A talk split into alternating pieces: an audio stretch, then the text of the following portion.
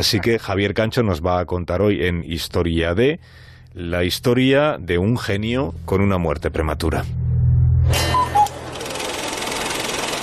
Ramsey llegó a la Universidad de Cambridge el tercer día de septiembre de 1920, hace exactamente 100 años.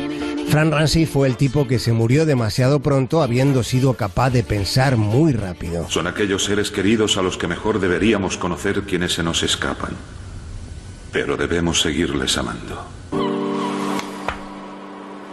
Ramsey fue matemático y una de las mentes más luminosas del siglo XX, pero se le escapó la vida después de bañarse en un río.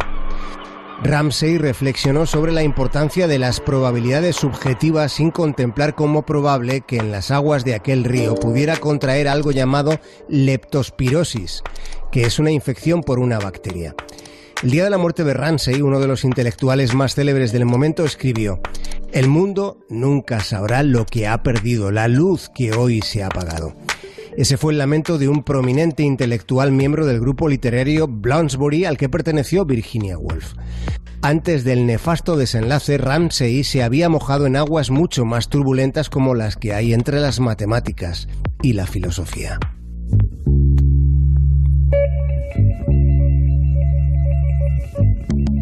Con 18 años ya fue designado para traducir del alemán el Tractatus Lógico-Filosófico del complicadísimo Ludwig Wittgenstein. Otro ilustre como Keynes consideró que el joven Ramsey había hecho una contribución histórica a la economía matemática con la idea de que el bienestar de las generaciones futuras debe ser considerado. Decía Ramsey que no ponderar los intereses de nuestros descendientes es éticamente indefendible. Se decía que las matemáticas formaban parte del cuerpo de Ramsey. Se decía que manejaba los números casi sin pensar, como el resto podemos usar las manos. Cerca de 50 técnicas, modelos, teoremas y fenómenos llevan su nombre. El calibre de su genialidad es todavía mayor si nos fijamos en que él no estuvo nunca particularmente impresionado consigo mismo.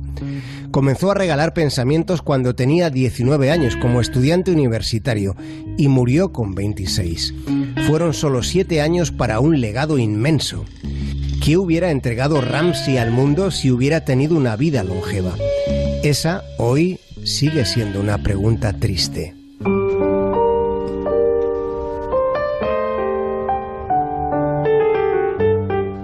Quizás resulta más sugerente preguntarse por cómo fueron las miradas que intercambiaron Fran Ramsey y Virginia Woolf.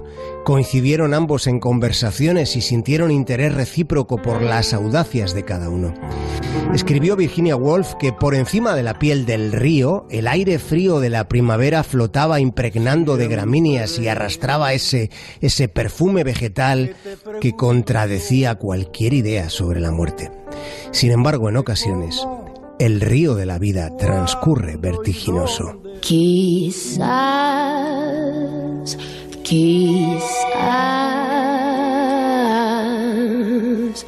quizás.